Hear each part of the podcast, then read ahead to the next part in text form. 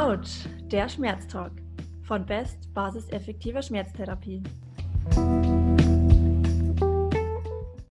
3, 2, 1 und Action. Hallo, hier ist wieder Autsch, der Schmerztalk. Heute mit Jonas Weber. Hallo. Und mit mir, mit Christoph Schwertfellner. Ich freue mich auf diese Folge. Wir sprechen nämlich heute über etwas, äh, was uns persönlich auch stark betrifft.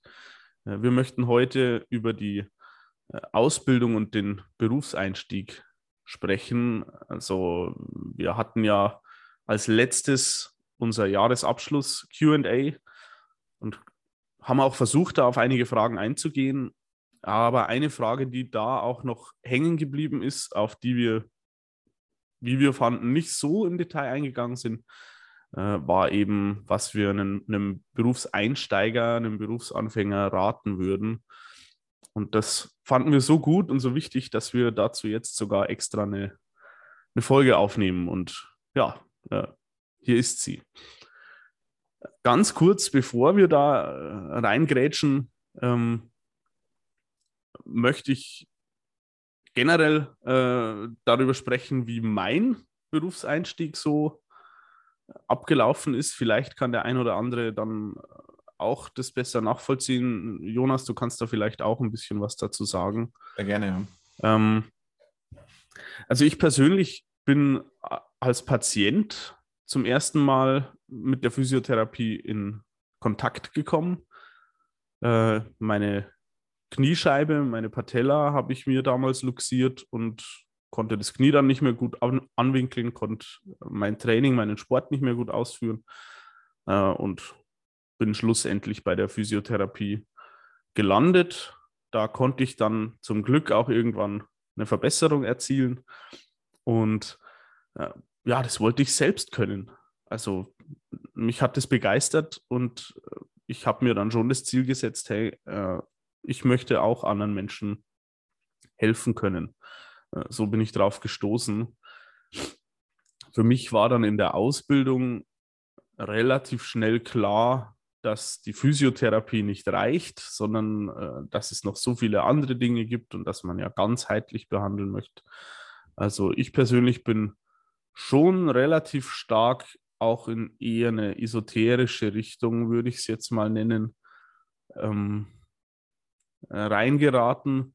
Also ich hatte schon die Idee, dass ich äh, nur mit Osteopathie und solchen Dingen wirklich was erreichen kann. Äh, ich hatte halt auch ganz wenig verlässliche Informationen, beziehungsweise muss ich sagen, auch in der Ausbildung habe ich das Gefühl so vermittelt bekommen, ja, die Osteopathen, die können viel mehr. Also das war so meine, meine Voraussetzung, meine Situation damals. Jonas, wie war das bei dir? Ja, da wir uns ja quasi in dem gleichen Studiengang überhaupt kennengelernt haben, war so die, die der letzte Punkt, den du genannt hast. Äh, mit äh, Osteopathie steht so über allem ungefähr. Ähm, sicherlich auch was, mh, hm, ja, was nach meiner Ausbildung auch meine Überzeugung war, damals wohlgemerkt. Ja. Und ähm, ich bin zur Physiotherapie gekommen, weil ich mir einfach gedacht habe, naja, äh, hm, was mache ich so? Was, was soll ich überhaupt machen? Und ich habe dann in der Fachoberschule damals äh, Praktikas machen dürfen oder müssen, je nachdem, wie man das nennt. Und äh, bin da in eine Physiotherapie bzw. Reha-Praxis eigentlich eher, also da waren ambulante äh, Reha-Therapien gekommen und fand es äh, super schön, mit Menschen in Kontakt zu treten und mit denen umzugehen. Und die waren alle immer happy, wenn man ihnen helfen konnte und so weiter. Das äh, war wirklich für mich ein erstes positives Erlebnis einfach eigentlich mit Menschen, weil ich früher eher, sagen wir mal, menschenscheu war, würde ich fast behaupten, oder zumindest nicht so gut war im Kontakt, im sozialen Umgang, sage ich mal. Und das hat mich so begeistert, dass ich gesagt habe, naja, das, das will ich machen. Und habe dann auch meine dreijährige Berufsausbildung äh, angefangen, beendet und äh, direkt danach eben im Anschluss, so wie du, gemeinsam mit dir das Studium begonnen, weil es hieß oder von vielen Seiten so die Informationen gekommen sind, hey, Osteopathie, das ist so die Creme de la Creme, das ist die Krönung von allem und damit kannst du viel, viel mehr und besser allen Leuten helfen. Mhm. Und ähm, das war natürlich eine schöne Sache, finde ich, weil, oder eine, ein schöner Gedankengang erstmal, auch wenn es vielleicht äh, letztendlich sich als eine große Illusion herausgestellt hat. Aber war ein schöner Gedankengang damals, weil ich schon nach der Ausbildung das Gefühl hatte, boah, was mache ich da überhaupt? Und ja, ich habe schon versucht, den Leuten zu helfen, so gut es ging und äh, habe gedacht, irgendwie, das muss doch alles schneller funktionieren und besser und warum geht es nicht so? Du greifst da was ganz Wichtiges auf. Also dieser, dieser Wunsch kommt ja irgendwo her. Ja. Also, da, dass man mehr können möchte, dass man weiterkommen möchte, das, das äh, hat ja einen Grund. Also, äh, ich denke, da ist unsere Situation vergleichbar. Ich hatte nach der Ausbildung schon das Gefühl, dass ich viel weiß. Also mir wurden unheimlich viele anatomische Zusammenhänge, unheimlich viele Behandlungstechniken gezeigt. Sehe ich auch so. Also, sehe ich ganz genauso, ja. Also ich äh, denke auch, dass ich auch das Gefühl hatte, ähm, eigentlich gut ausgestattet zu sein. Also gerade zum Examen hin lernt man ja unfassbar viele Details. Also es ist ja ein, ein Wissen abspulen, das, das, das ich vorher in meinem Leben so nie hatte. Also das ist schon ein großes Ding. Und äh, in der Ausbildung also ich weiß nicht, wie das bei euch war. Bei uns war das schon so, es wurde sehr ähm, biomechanisch alles gesehen. Also wir lernten wirklich ja, Gelenk für Gelenk, wie die Gelenkflächen zueinander stehen, wie man die zueinander bewegen sollte, in welchem Winkel und mit welchem Griff, damit was passiert. Und äh, wir hatten auch zumindest eine Lehrerin, an die ich mich erinnern kann, äh, die uns das schon so vermittelt hat, ja, wenn du jetzt einen Patienten hast mit Rückenschmerzen und du kommst da nicht weiter, dann könnte es sein, dass du nochmal genauer nachsehen musst. Und der Gedankengang ist ja auch ein logischer. Also wenn du davon ausgehst, der Patient hat dieses Problem, weil irgendwas anatomisch oder mechanisch nicht ganz passt, äh, dann müsste ja, wenn du das behebst, sein Problem besser werden. Wenn du ihn mechanisch behandelst und es wird nicht besser, dann hast du quasi die Stelle nicht erwischt. Oder nicht, noch nicht ganz das Passende gemacht. Nicht das Problem herausgefunden, genau. wo es kaputt ist. Und äh, unsere Lehrerin hat uns dann auch vermittelt, okay, wenn ihr nicht weiterkommt oder auch Kollegen nicht weiterkommen, dann müsst ihr gucken, was gibt es denn noch. Und da könnte es ja auch sein, dass ein Organ nicht richtig sitzt, nicht richtig sich mitbewegt. Für uns war das natürlich so völlig äh, beeindruckend. Also sie hat das dann auch mal vorgezeigt. Also da war eine Kollegin aus dem Kurs, die, die lag vorne auf der, auf der Liege und wurde da behandelt und dann hat sie da so am Iliopsoas, am Hüftbeuger rumgedrückt und dann auch von der Niere gesprochen und das Nierenlager ist so und so. Ähm, für mich als, als Neuling war das total beeindruckend. Also ich, ich sah halt da, okay, es gibt hier Behandlungstechniken, die ich überhaupt nicht kann.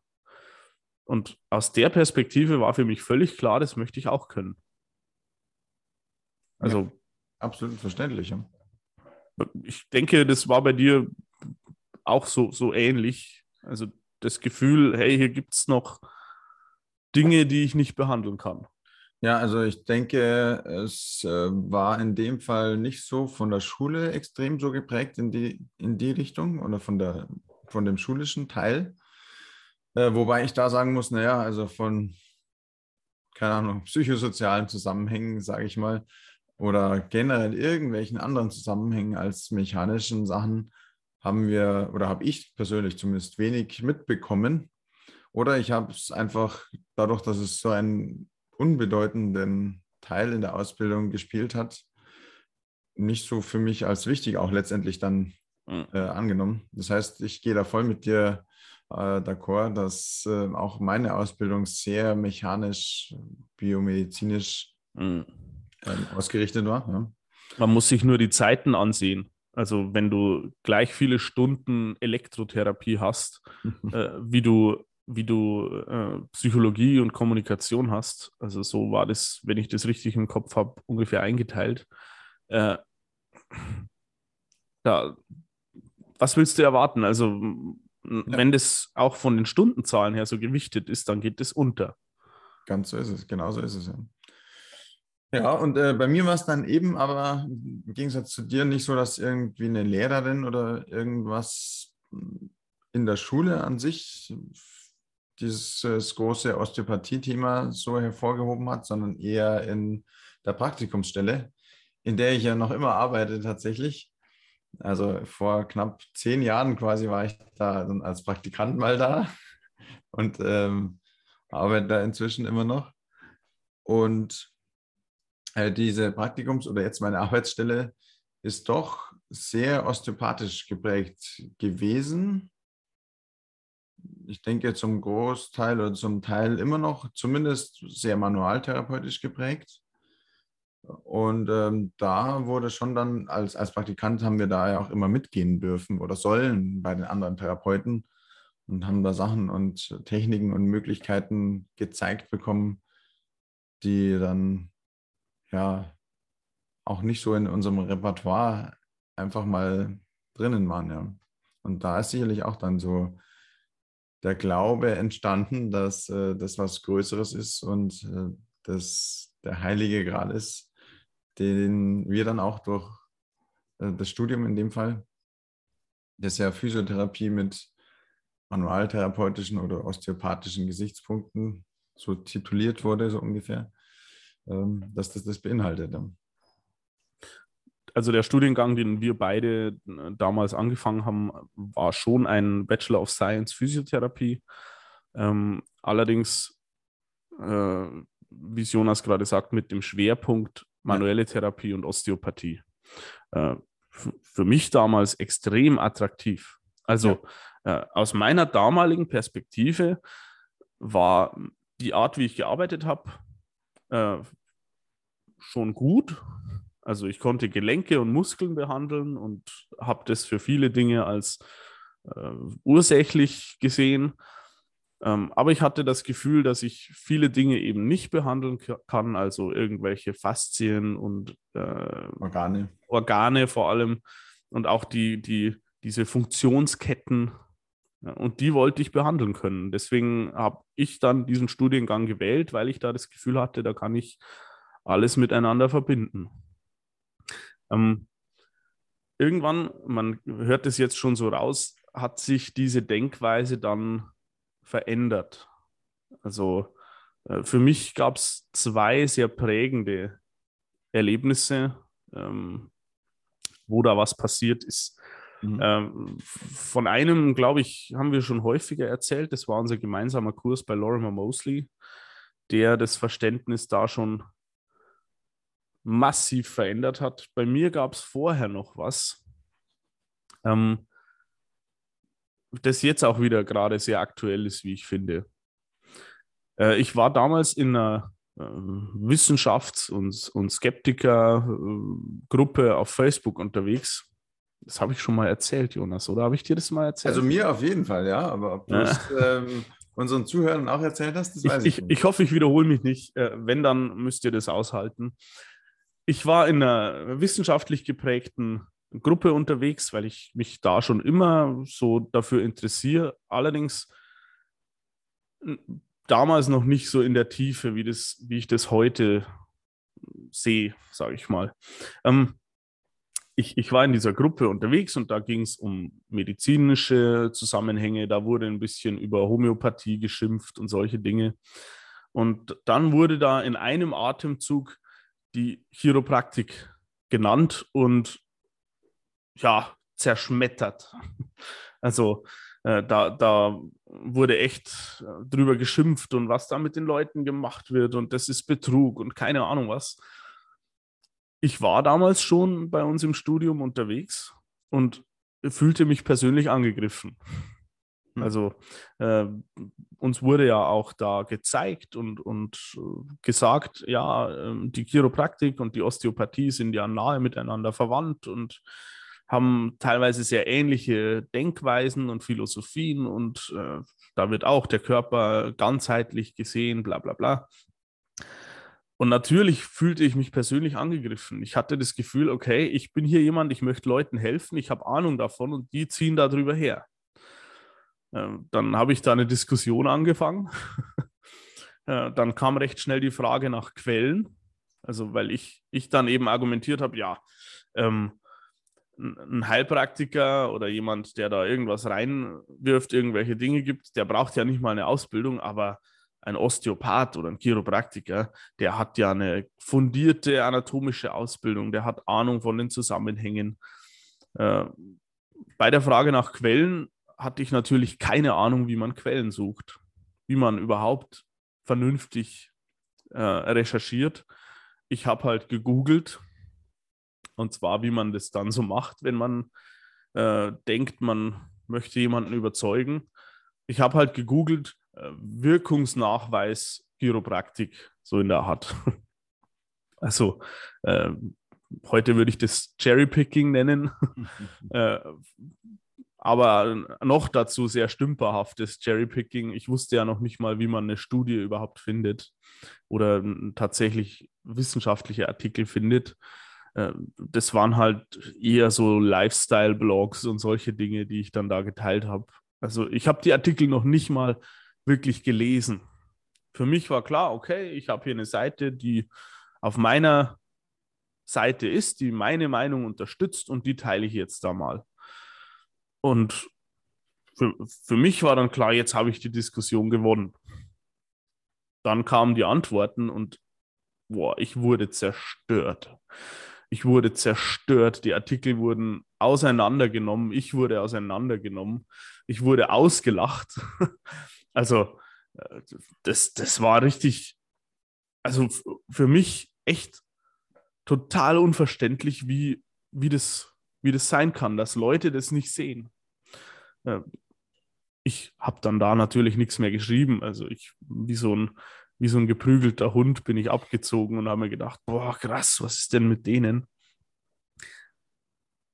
das war eine heftige Erfahrung, aber hat mir schon so ein bisschen geholfen, die Tür aufzukriegen. Also äh, es war für mich so unvorstellbar bis dahin, dass das jemand nicht gut finden könnte. Also für mich war vollkommen klar, wenn, wenn hier jemand kommt wie ich, der einen Menschen ganzheitlich behandeln will, ähm, eben nicht nur die Muskeln, sondern auch die Organe, dann muss das ja jeder toll finden. Ja. Und dieses Weltbild wurde da zum ersten Mal wirklich erschüttert. Und ich, ich bin wirklich froh, dass, dass ich dann ja, Leute kennengelernt habe, auch auf den sozialen Medien, äh, die mir da geholfen haben, das alles besser einzuordnen. Also die mir auch gezeigt haben, Moment, nur weil du jetzt auf Organen rumdrückst, siehst du den Menschen auch nicht ganzheitlicher. Im Gegenteil. Also Osteopathie und Chiropraktik sind rein mechanische, mechanistische Denkweisen. Die kommen auch aus einer Zeit, als die Industrialisierung auf, äh, auf Hochtouren schon lief. Damals war alles mechanisch, Dampfmaschinen, Eisenbahn und so weiter, Fabriken, all diese Entwicklungen waren da. Äh, da war alles, was mechanisch und technisch läuft, einfach in. Und genau in diesen Zeiten sind diese medizinischen Denkweisen entstanden, wo man eben Organe in Bewegung sieht oder Gelenke sieht, die ausrenken und so weiter. Und aus heutiger Sicht wissen wir, diese Reduktion auf das rein mechanische, die wird uns Menschen nicht gerecht. Wir sind viel komplexer. Wir sind lebende Wesen, wir sind Organismen, die bei weitem nicht nur mechanisch funktionieren, sondern auf viele, viele andere Art und Weisen, elektrisch, äh, chemisch. Äh, da sind Prozesse, die man mechanisch einfach nicht beeinflussen kann. Mal abgesehen davon, dass wir ein großes Kontrollorgan haben, unser Gehirn, das uns ermöglicht zu denken, zu fühlen, äh, Dinge wahrzunehmen, das massiv unseren Körper in alle Richtungen verändert und beeinflusst. Und wir haben eine Lebenswelt, eine soziale Umgebung, in der wir uns aufhalten und bewegen. Und diese ganzheitlichen Aspekte, die gehen da total unter. Und ich möchte nicht sagen damit, dass jeder, der sich Osteopath oder Chiropraktiker nennt, diese Aspekte negiert oder weglässt. Das möchte ich nicht sagen. Ich glaube, dass es, und ich, ich weiß sogar, dass es Osteopathen gibt, die sehr modern und evidenzbasiert arbeiten. Da habe ich welche in Norwegen kennengelernt. Äh, das gibt es. Die Frage ist, ob die Bezeichnung dann noch so trägt. Also, wenn man mich fragen würde, würde ich sagen, eher nicht. Ich, ich würde sagen, das ist dann auch schon eher ein Physiotherapeut oder ein muskuloskeletaler Behandler, wie mhm. auch immer, äh, weil diese passiven Herangehensweisen, diese mechanisch gedachten Herangehensweisen werden da immer weniger. Ja, sprich, ähm, zusammenfassend könnte man sagen, naja, es ist einfach viel, viel mehr als dieses äh, Biomechanische, was man so ganz häufig beigebracht kriegt. Und ähm, um auf das Thema von heute eigentlich nochmal direkt sprechen zu kommen, deine Empfehlung, wenn ich das so raushöre, wäre durchaus, ähm, sich an Leute zu halten, die ein bisschen unterstützen und ein bisschen Sachen auch erklären, wie das vielleicht äh, sein kann, was auch ähm, dann eine logische Konsequenz ergibt oder logisch irgendwie erklären können, warum was funktioniert oder vielleicht nicht so funktioniert, auch bei den Patienten als, als Berufsanfänger ja vielleicht ganz wichtig auch äh, hier eine Begründung zu haben, warum es jetzt nicht besser wird beim Patienten oder mhm. auch warum es besser wird. Äh, oder auch mal anzuerkennen, dass man es eben nicht weiß. Ja, also, absolut. Also, äh, nur weil ich äh, jetzt sehe, dass der Mensch besser wird, heißt es noch lange nicht, dass meine Begründung die ich mir irgendwie zusammengebastelt habe, von wegen der Knochen steht so und deshalb zieht das und das da und dahin. Also nur weil ich diese Hypothese aufstelle und dann nach meiner Behandlung jemand sich besser fühlt, heißt es nicht, dass meine Hypothese richtig war. Absolut. Das, das ist zu einfach. Klar wäre das immer wieder schön, aber es ist nicht so. Wir, wir wissen das von so vielen anderen Behandlungs- Methoden, wenn ich jemandem eine Scheintablette gebe, dann habe ich eine hohe Wahrscheinlichkeit, dass sich was tut, auch wenn da gar kein Wirkstoff drin ist.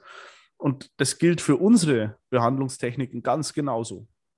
Und ich finde, dass das unbedingt für Berufsanfänger, für auch in der Ausbildung klarer kommuniziert werden muss, dass ein sehr großer Teil unserer Wirkung ja, auf diesen Placebo-Effekten, auf diesen unspezifischen Effekten beruht.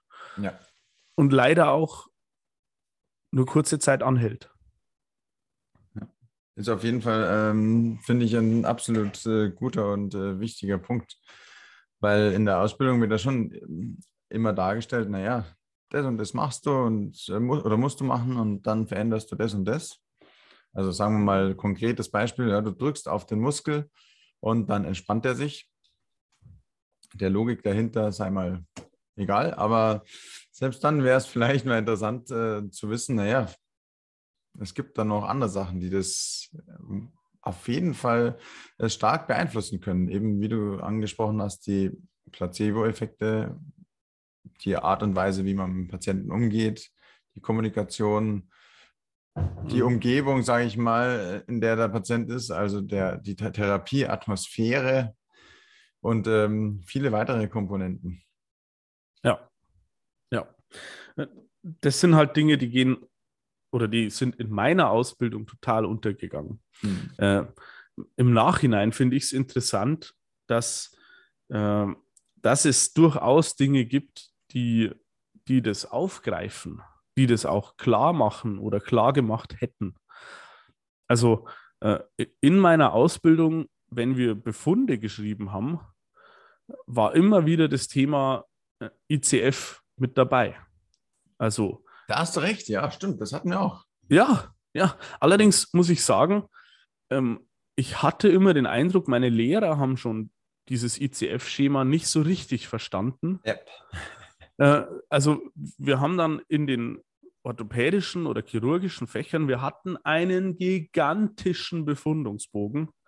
Also äh, in meiner Erinnerung zwischen vier und zwölf Seiten, wow. Wo wir den Körper von unten bis oben, von der Zehen bis zur Haarspitze mechanisch untersucht haben. Also wie bewegt sich dieser kleine C und wie bewegt sich das und wie bewegt sich das und überall die Winkelmaße und so weiter. Ja, natürlich fange ich da an, den Körper mechanisch zu sehen. Der ICF-Bogen war immer die letzte Seite, die allerletzte Seite. Wenn du halt noch Zeit hast, dann schreibst du auch noch irgendwas rein. Äh, aber so richtig erklärt hat mir das damals keiner. Oder wenn es mir jemand erklärt hat, dann habe ich es nicht für wichtig gehalten. Es mhm. kam bei mir nicht der Eindruck auf, dass das irgendwie tatsächlich relevant ist, ja. sondern es hieß immer, ja, das müsst ihr halt machen. Das ist halt so eine internationale Klassifizierung, das gehört halt mit dazu. Ist ähnlich so wie das, was ich vorher gesagt habe, ja, dass selbst diese psychosozialen Aspekte, die man schon in der Ausbildung ein bisschen irgendwo thematisiert werden, werden halt runterfallen, weil man es nicht so als äh, wichtig gelehrt bekommt, beziehungsweise auch nicht so diesen Zeitrahmen einfach einnimmt mhm. im, Ver im, Vergleich zu diesen ganzen medizinischen, biomedizinischen Ansatzweisen oder Denkweisen. Mhm. Und finde ich ein ganz guter oder interessanter Punkt, ja, dass man vielleicht auch dann, um das, um das den Leuten mitzugeben, ja, sagt, auch komplexe Modelle oder Denkweisen, die eben auch weiter als nur auf den Körper zu schauen äh, dienen, sind vielleicht das, wo man sich auch direkt nach der Ausbildung ein bisschen genauer damit beschäftigen sollte. Ja. ICF, also die Werkzeuge gibt es ja schon längst. Mhm. Äh, die, die Werkzeuge gibt es schon längst. Ein ICF-basierter Befund ist klar, wie, wie in allen Schemas, Schematas, die man so sich aneignen kann. Man muss das erstmal sich genau ansehen und sich damit beschäftigen. Aber aus heutiger Sicht, ich würde nicht mehr anders befunden wollen. Also äh, ich, mir, mir wird so viel fehlen. Ja.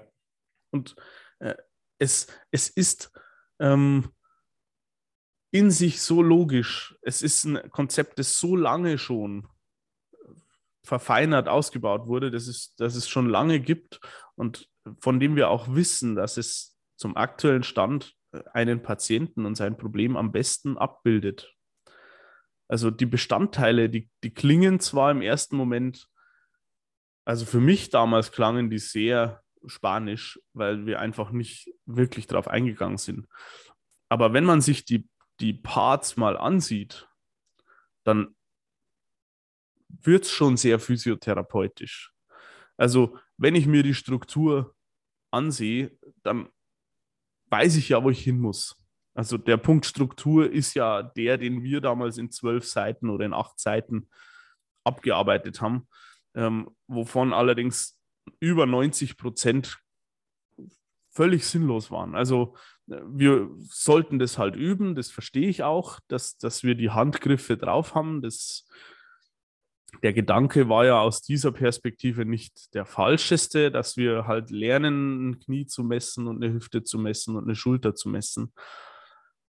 Allerdings, bei mir blieb es dann schon so hängen, dass ich auch beim Kniepatienten immer die Schulterbeweglichkeit ermitteln muss, weil wenn die auffällig ist, dann könnte das zusammenhängen.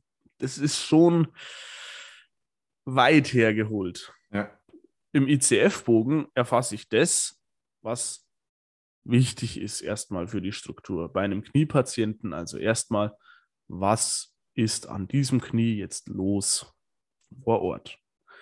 Dann schaue ich mir als nächstes die Funktion an, beziehungsweise bestimmte äh, Bewegungen, Aktivitäten. Beim Knie wäre das sowas wie Treppensteigen, Radfahren, wie auch immer. Und ich sehe mir an, wo in der Partizipation im Alltag, im Leben dieses Menschen ist denn diese Aktivität wichtig. Wenn der seine Treppe eben in den dritten Stock hoch muss, dann muss er das halt. Ähm, wenn, er, wenn Radfahren sein wichtigstes Hobby ist, dann ist es halt das Radfahren. Jo. Und äh, dann sehe ich mir noch seine Umweltfaktoren an, seine Situation, in der er sich befindet. da kann es halt sein, dass er auch Vorstand beim Fahrradclub ist oder was weiß ich, dass er im Beruf äh, die und die Situation hat, wo er das braucht und seine persönliche Situation. Also äh, würde ich auch Nebendiagnosen sehen, würde ich auch sehen, äh, welche Alltagsbelastungen hat er, welche psychologischen Belastungen hat er. Da wird es ein ganzes Bild. Und zwar eins, das bei weitem nicht nur mechanisch ist. Und das ist äh, mein wichtigster Tipp oder das, was, für, was mir am meisten geholfen hätte aus heutiger Sicht, wenn ich damals schon den Patienten so gesehen hätte, wenn ich meine Patienten, Patientinnen als, äh, als Mensch mit, mit Zielen, mit persönlichen ähm, Eigenschaften, mit, mit allem, was an ihm dranhängt, gesehen hätte und nicht nur als Gelenk. als Gelenk, als Roboter, an, an dem irgendwelche anderen Gelenke und Muskeln dranhängen, sondern eben als, als komplexes System in seiner Umwelt. Ja, ja finde ich äh, durchaus guten, wichtigen Punkt, ja. Mhm. Äh, was, was ich persönlich auch noch äh, durchaus als äh, äh Empfehlung geben würde oder mir wünscht, äh, eigentlich damals gewünscht hätte, dass ich das auch so für mich sagen kann, ist, dass ich als Therapeut auch das Vertrauen habe, Selbstvertrauen habe, äh, zu sagen, naja, ah, ich weiß vielleicht gar nicht, was hier dahinter steckt. Ähm, und ähm, auch äh, das Vertrauen, habe oder das Selbstvertrauen eben habe, zu sagen, naja, was da jetzt los ist, ist irgendwie für mich erstmal nicht erklärbar. Also, dass man nicht alle Sachen irgendwie erklären müssen kann. Hm. Äh, ich komme wieder zurück zu ICF. Ähm, es, dadurch ist es dann auch nicht mehr so schlimm.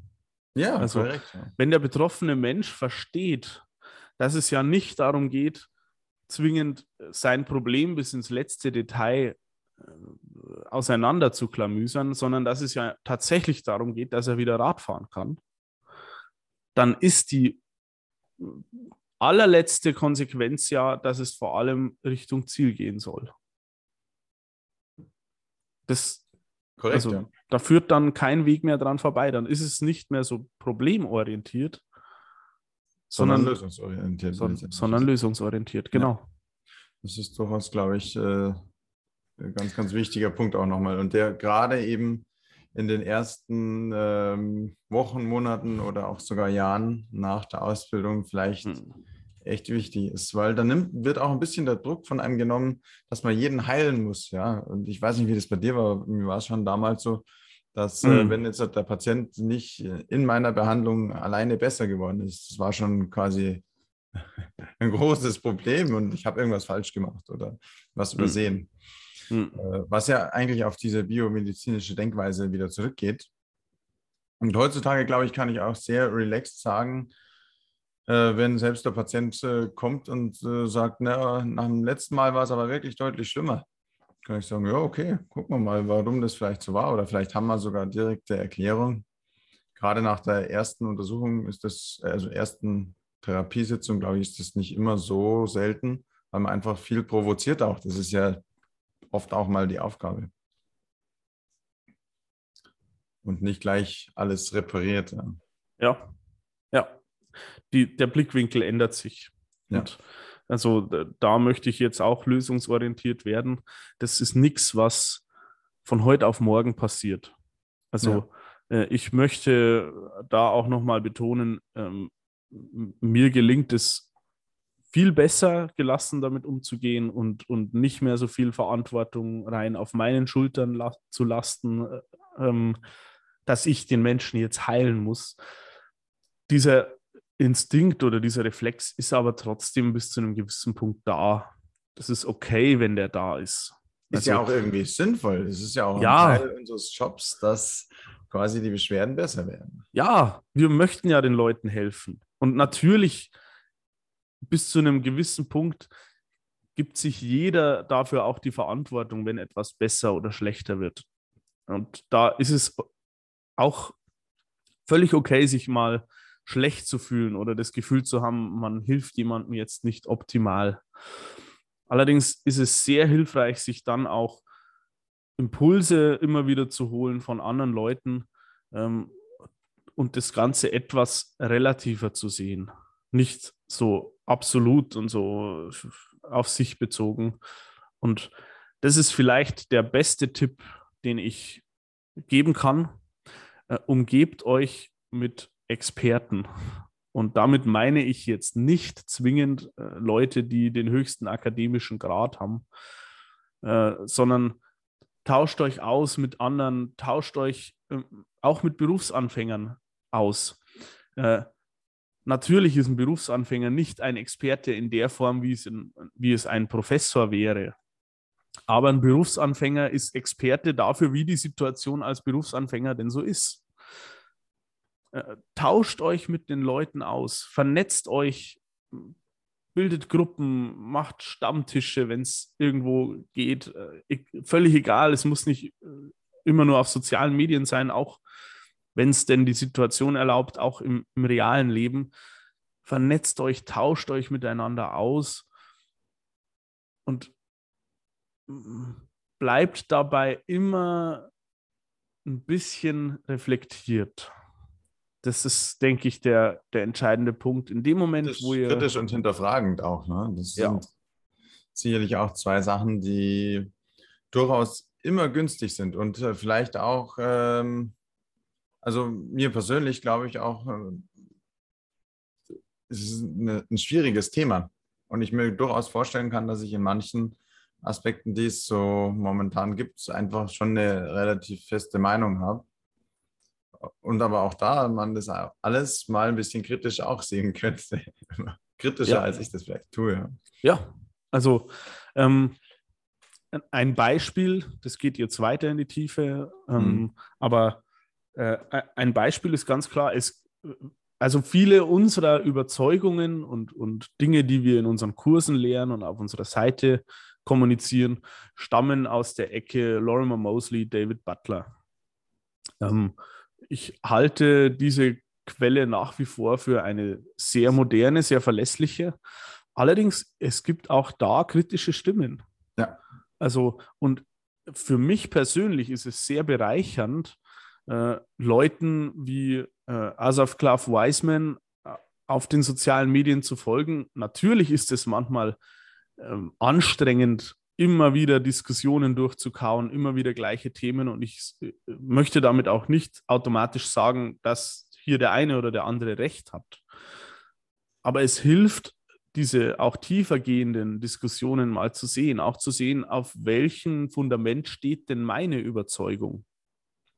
Äh, unser, unser Gebiet ist noch ein sehr neues, ein sehr frisches im Vergleich zu anderen medizinischen Disziplinen. Und es ist wahnsinnig komplex. Also gerade der Bereich Schmerz, aber generell der Bereich Physiotherapie ist unfassbar schwer abschließend zu erforschen, weil wir mit Menschen arbeiten und zwar auf beiden Seiten.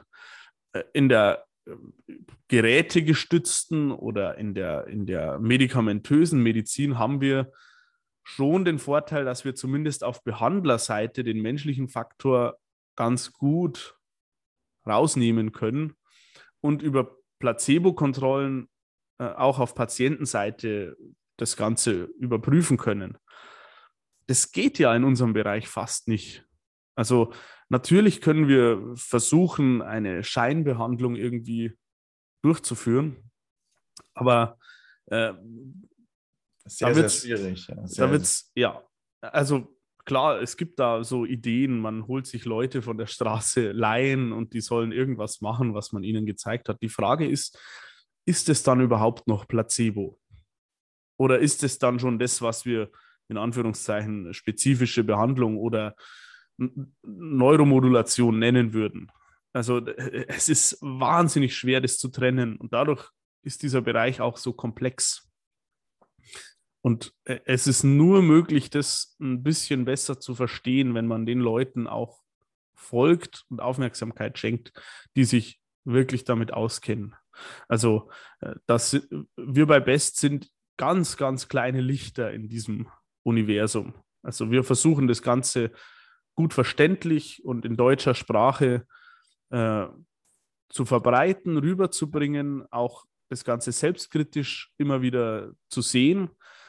Ähm, aber wir sind ja nicht die Forschenden, die Ausführenden. Jonas, du vielleicht noch ein bisschen mehr jetzt in deinem äh, Masterstudium. Ja. Ähm, aber es, diese, diese großen Erkenntnisse, die kommen ja gar nicht von uns.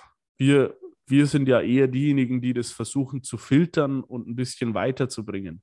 Also äh, wenn jetzt ein Berufsanfänger sagt, er, er folgt nur uns, Leute, das reicht nicht.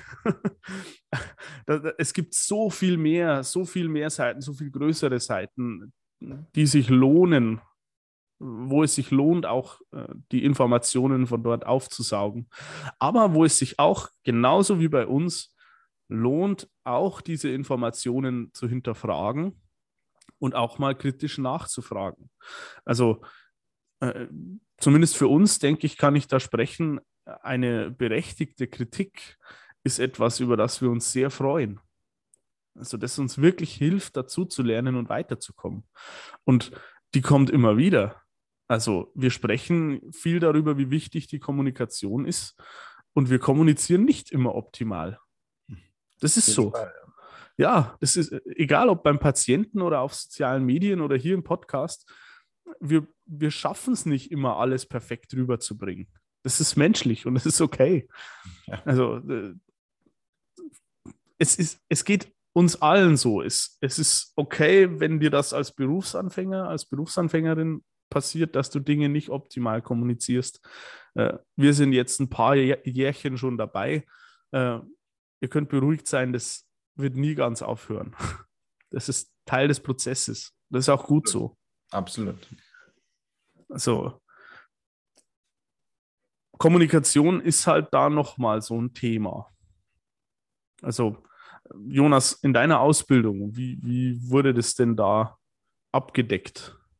Um ehrlich zu sein, äh, kann ich mich nicht erinnern, dass wir jeweils irgendwas in der Ausbildung mit Kommunikation wirklich gemacht haben. Also wir hatten eben so ein Fach, was, ich weiß es nicht mehr, Sozialkunde mhm. oder irgend sowas in der Art war, wo wir, glaube ich, vielleicht ein bisschen da was Theoretisches gelernt haben, aber dass wir uns zusammengesessen hätten und irgendwie mit einem quasi irgendwann mal ein Patientengespräch entweder gespielt hätten oder auch nur durchgegangen hätten, kann ich mich nicht erinnern. Ist zwar jetzt ja auch schon ein paar Jährchen her, aber ich glaube nicht, dass das tatsächlich Teil der Ausbildung war. Mhm.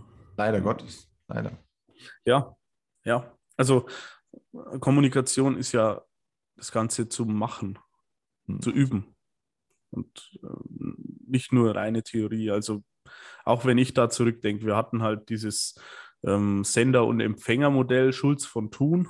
Ja. Also die Appellebene und die, äh, Aus, die, die Sachebene und die emotionale Ebene und auch äh, reine Theorie. Also diese Theorie ist gut und tragfähig. Also sie ist, die ist eine absolute Basis und es hilft bei der Kommunikation, sich das auch vor Augen zu führen. Allerdings der Schritt von dieser Theorie in die Praxis äh, ist so ein großer, dass es, also ich denke, ich kann behaupten, in meinem Jahrgang niemandem weitergeholfen hat. Also ja. da war einfach kein Praxisbezug und es war auch so wenig für die Praxis äh, relevant in, unserer, unserem damaligen Weltbild, dass, dass es auch gar nicht weiter verfolgt wurde. Also auch das äh, kann ich empfehlen, schult eure kommunikativen Fähigkeiten. Das muss nicht zwingend ähm, im medizinischen Kontext sein, sondern generell. Also Bücher zu lesen über dieses Thema, Kommunikation zu hinterfragen, aber Kommunikation auch zu üben, äh, ist wahnsinnig wertvoll und für mich immer wieder etwas, was mich wirklich weiterbringt. Also ja, ich, ich weiß nicht, ob für einen Berufsanfänger nicht ein, ein kommunikativ oder ein, wirklich ein Kommunikationskurs das Beste sein könnte. Als Fortbildung, meinst du? Ja, ja, ich bin jetzt zu sehr in Richtung Fortbildung schon mhm. gedanklich. Ähm, da würde aber, ich tatsächlich ähm, ein adäquates Studium auch nochmal mit in den Raum werfen, wenn wir dabei sind, weil äh, das vielleicht auch so gewisse andere Fähigkeiten nochmal ein bisschen stärkt. Und zwar die Reflexion, die Eigenreflexion, glaube ich, ist eigentlich in jedem Studium doch ein Bestandteil davon. Und äh, das ist, glaube ich, ein wichtiger Teil. Auch ein bisschen selbstständiger ja. arbeiten zu lernen, quasi. Ja. Weil in der, in der, also das ist ja gar kein Vorwurf. Ne? In der Ausbildung, da wird einem gelernt, ich bin der, der Lehrer und du musst das genauso machen, wie ich das mache. Und naja, als, als Schüler macht man das meistens auch recht brav dann einfach so. Klar, wo, warum auch nicht? Der sagt mir ja schon, wie das funktioniert. Der mhm. hat 20 Jahre Erfahrung und der weiß es doch besser. Ja, und im Studium dann ist man ein bisschen mehr, deutlich mehr auf sich selber gestellt. Ich persönlich merke auch nochmal einen großen Unterschied zwischen Bachelor und Master. Ich glaube, der besteht auch definitiv immer und es ist nicht nur abhängig von der Qualität vom jeweiligen Studiengang. Könnte natürlich auch der Fall sein bei uns, aber. Ähm, du meinst, weil unser Bachelorstudiengang qualitativ hochwertiger sein hätte können. Ja, das äh, wollte ich damit äh, ansprechen, genau. Aber dennoch, glaube ich, lernt man trotz allem im Studium diese eigenständigere, reflektiertere Herangehensweise. Auf Wollte so Fall. sein. Sollte ja. so sein. Ja, also da schließe ich mich an. Ein, ein Studium kann ich wirklich jedem empfehlen. Ähm, schaut euch an, welches Studium.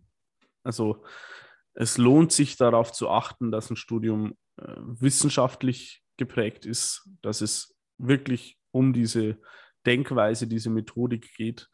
Ähm, ich muss sagen, ich glaube mittlerweile, dass es nicht mal zwingend ein Physiotherapiestudium sein muss. Hm, ja, ja. Also diese, klar, ich meine, es ist jetzt vielleicht auch aus meiner Perspektive, ich studiere ja aktuell nicht Physiotherapie, sondern Psychologie.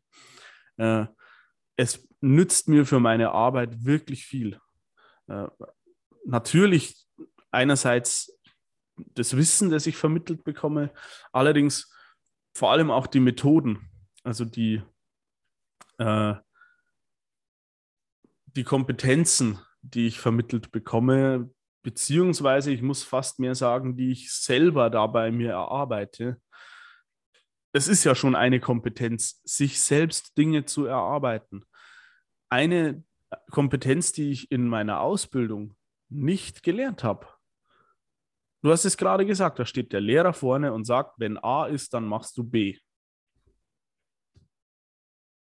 Und wenn du dann keine Fortbildungen mehr machst, dann machst du immer das B, das du in der Ausbildung gelernt hast. Für die ganzen 40 Jahre, die du im Beruf bist. Traurig, aber wahr. Ja. Im medizinischen Bereich, wo sich äh, die Anzahl aller, aller wissenschaftlichen Veröffentlichungen alle zwei Jahre verdoppelt. Wie war das? Also in einem Bereich, der unfassbar schnell sich weiterentwickelt ich meine, die letzten zwei Jahre in der Pandemie haben wir das erlebt, wie schnell Dinge entwickelt werden können, wie schnell Wissen generiert wird. Das ist ja unglaublich. Auch in der Physiotherapie geht ständig was vorwärts. Dinge werden entwickelt, Konzepte werden aufgestellt. Wir wissen mehr, wir wissen immer mehr ins Detail, wie der Körper funktioniert und wie wir den Leuten weiterhelfen können. Aber die deutschen Physiotherapeuten haben keine Ahnung, wie sie an dieses Wissen überhaupt rankommen, wie sie sich überhaupt auf dem neuesten Stand halten. Und das halte ich für ein Riesenproblem. Also äh, ich, in, aus meiner Sicht könnte man, selbst wenn die Physiotherapie-Ausbildung auf jetzt aktuellem Stand wäre, was sie nicht ist, aber wenn sie es wäre, könnte man trotzdem die Hälfte davon streichen, wenn man den Leuten stattdessen die Kompetenz beibringt, wie sie sich auf einem aktuellen Stand halten können. Und aus welchem Grund das überhaupt wichtig ist. Da fällt mir auch Sven Ringel dazu ein, den wir hier schon äh, im, im Podcast hatten, äh, der auch die, die Moralkompetenz da in den Vordergrund gestellt hat. Also, dass uns als Therapeuten auch bewusst wird, wir gehen mit Menschen um, die ein gesundheitliches Problem haben, die vulnerabel sind, die in einer verletzlichen Situation sich befinden, vielleicht in einer, äh, ja, es muss nicht lebensbedrohlich sein, aber in einer Situation, die das ganze Lebensmodell dieses Menschen bedroht. Seinen Beruf, seine Familie, sein Hobby, etwas ganz Zentrales für ihn, ist in diesem Moment gefährdet. Und wir sind in der Verantwortung, damit so, so gut wie es nur möglich ist, auf aktuellem Wissensstand umzugehen. Dieser ja. Verantwortung können wir nur nachgehen, wenn wir uns dessen auch bewusst sind. Ich denke, das ist ja auch unter anderem äh, der Punkt, warum wir auch in unseren Kursen inzwischen diese Denkfähigkeit ein bisschen anregen, auch die, die jetzt seit 2022 stattfinden.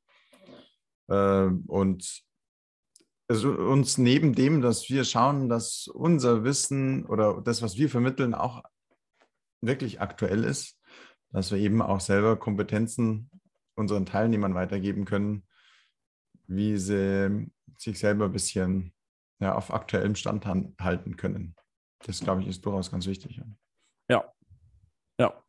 Das, also wir, wir versuchen das, was wir hier predigen, auch umzusetzen dass wir uns auf einem aktuellen Stand halten, aber dass auch in unseren Kursen oder auch in den Dingen, die wir auf der Seite vermitteln, ähm, diese reflektierte Haltung rüberkommt und dass unsere Teilnehmer auch diese Fähigkeiten äh, erlangen oder verbessern können. Also ich mache schon die Erfahrung, dass sehr viele, die bei uns in den Kursen mitmachen, äh, schon diese Fähigkeiten mitbringen also mehr oder weniger.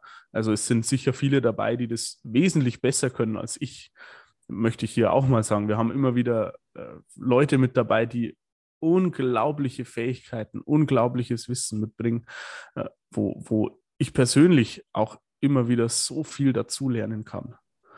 Und das ist meine Hoffnung, dass junge, angehende Physiotherapeuten es schaffen, die Welt auch ein bisschen mehr so zu sehen. Ein bisschen mehr sich zurücklehnen können, etwas entspannter das Ganze sehen.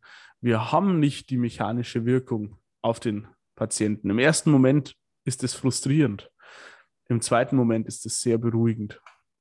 Das bedeutet, der Patient, der Betroffene selber hat viel, viel mehr Macht über sein Problem als ihm selbst oft bewusst ist.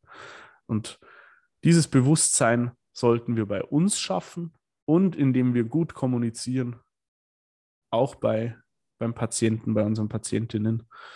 Und um das zu schaffen, sollten wir uns alle untereinander möglichst gut vernetzen, Berufsanfängern wirklich eine Stütze sein und, und dafür sorgen, dass vielleicht auch irgendwann die Ausbildung an sich sich dahingehend modernisiert und umbaut äh, oder generell ein Studium der Standard wird. Und dann möchte ich auch sagen, hoffentlich auch ein fundiertes Studium. Äh, nicht, dass wir einfach nur die Ausbildung plötzlich Studium nennen. Das reicht in meinen Augen nicht.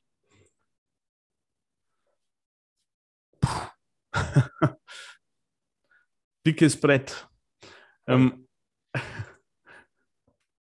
Jonas, möchtest du dazu noch was sagen?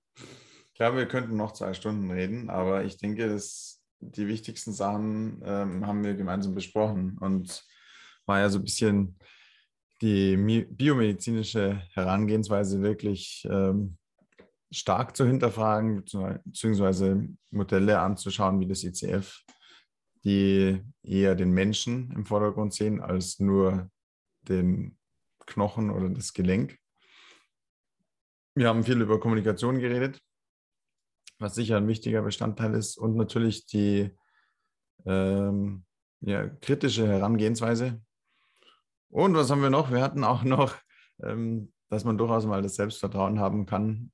Und das ist, glaube ich, mein Punkt auch gewesen, zu sagen, naja, ich weiß halt auch nicht alles und ich kann nicht alles wissen und ich muss vor allem nicht meinen Patienten in einer Einheit gesund kriegen. Druck rausnehmen. Ja. Das möchte ich jetzt hier auch machen. Äh, zum Schluss jeder Folge haben wir immer wieder das Nocebo der Woche. Da haben wir vor einiger Zeit schon eins zugesendet bekommen, das ich bezeichnend fand, auch ein bisschen witzig fand. Ich lese es kurz vor. Äh, einer Patientin wurden die zwei S und die zwei L vermittelt. Die zwei S stehen für Stehen und Sitzen und die sind schlecht für den Rücken. Die zwei L stehen für Laufen und Liegen und die sind gut für den Rücken. Äh, die betroffene Person liegt jetzt nur noch rum. Also klar, ich meine, die zwei S sind ja schlecht für den Rücken. Also stehen und sitzen geht ja gar nicht.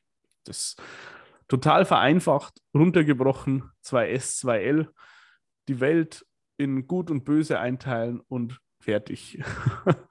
ich verstehe die Intention dahinter, nämlich, dass man einer betroffenen Person vermitteln möchte, dass es vielleicht ganz gut ist, wenn sie sich auch mal bewegt, wenn sie äh, ja auch mal läuft, geht, sich bewegt. Allerdings so einfach ist die Welt nicht. Also weder stehen noch sitzen sind schlecht für den Rücken. Genauso kann es Patienten geben, für die Laufen und Liegen unangenehm sind. Das kommt total auf die einzelne Situation drauf an. Und nur weil etwas unangenehm ist oder Schmerzen sich erstmal verschlechtern, heißt es auch nicht, dass das schlecht für den Rücken ist. Was wir allerdings wissen, solche Überzeugungen sind schlecht für die Prognose der Patienten. Äh, wenn ich mich passiver verhalte, weil ich denke, ich könnte was falsch machen, dann ist es wahrscheinlicher, dass mein Verlauf eher nach unten geht. Und das sollten wir vermeiden. Also wenn ihr das schon mal gehört habt, diese Regel mit den zwei S und den zwei L oder generell Regeln so nach dem Motto, das ist gut und das ist schlecht, in den meisten Fällen könnt ihr die getrost vergessen. Die entsprechen nicht unserer komplexen Lebenswelt. Die meisten Dinge können wir mit gutem Gewissen machen und auch empfehlen. Ja. Das wäre der Abschluss. So ist es. Ein Angebot noch von unserer Seite, wenn ihr Berufsanfänger seid und Fragen auftauchen, fragt uns einfach. Also äh, völlig egal, in Kommentarspalten, äh, über den Kontaktbutton auf unserer Homepage, äh, auf allen Social-Media-Kanälen, auf denen wir zu finden sind. Schreibt uns einfach an, wenn ihr Dinge wissen wollt, wenn ihr Seiten, Kurse, was auch immer, wenn ihr Empfehlungen braucht, wenn ihr Hilfestellungen bei irgendwas braucht. Äh, wir geben uns die größte Mühe, euch da unter die Arme zu greifen. Den ganzen Prozess haben wir ja auch hinter uns ist vermessen. Wir stecken ja auch in diesem Prozess drin. Äh, einen gewissen Teil davon haben wir schon hinter uns. Aber es endet ja nicht. Wir können uns alle gegenseitig ständig dabei unterstützen. Und wenn ihr dabei Unterstützung brauchen könnt, meldet euch jederzeit bei uns. Und genauso auch andersrum, äh, wenn ihr Dinge habt, mit denen ihr Unterstützung bieten könnt, Seiten, wie auch immer, tragt auch die an uns heran. Wir können, wenn, wenn etwas Sinn macht, auch dafür ein Multiplikator sein. Wir können uns da wirklich gegenseitig vernetzen, gegenseitig helfen. Äh, ich denke, das ist was, was mir damals schon echt geholfen hat und immer noch wahnsinnig hilft, äh, dass wir eben nicht allein dastehen, sondern wir sind alle in einem großen Boot und unser aller Ziel ist es, den betroffenen Menschen weiterzuhelfen und da auch in unserer eigenen Entwicklung voranzukommen. Ja. So ist es. Super. Jonas, irgendwelche letzten Worte? Ähm, alle, die wahrscheinlich diese Podcast-Folge erst im Jahr 2022 hören, schätze ich, wünsche ich äh, einen wunderschönen Start ins neue Jahr. Ich hoffe sehr, dass ich viele äh, von euch sehen kann, entweder live in den Kursen, die wir im Sommer halten, zu meiner großen Freude auch in meiner Heimatstadt, in Landshut. ähm, bekannter ist vielleicht Berlin und Bonn, aber Landshut ist natürlich äh, das Highlight für mich. Und natürlich auch die vielen ähm, Webinare, die wir anbieten. Und ich hoffe, dass ich da wirklich wieder, wie auch letztes Jahr, viele Leute äh, sehen kann und es wieder so viele wahnsinnig spannende Eindrücke, Diskussionen und ähm, ja, Erlebnisse einfach insgesamt werden.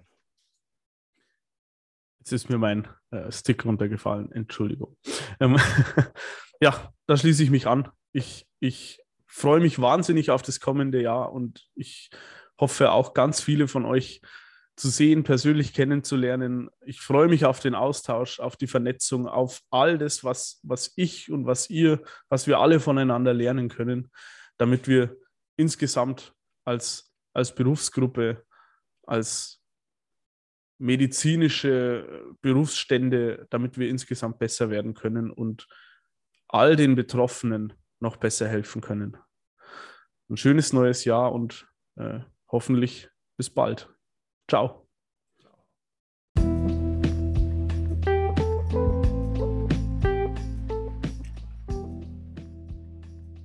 Jetzt sind wir am Ende der Folge angekommen und wenn du noch tiefer in das Thema Schmerzen einsteigen möchtest, dann melde dich für einen unserer Kurse an.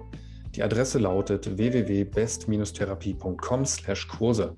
Und damit du keine Neuigkeiten oder Events in deiner Nähe verpasst, setze dich auf unsere Warteliste auf www.bestliste.de.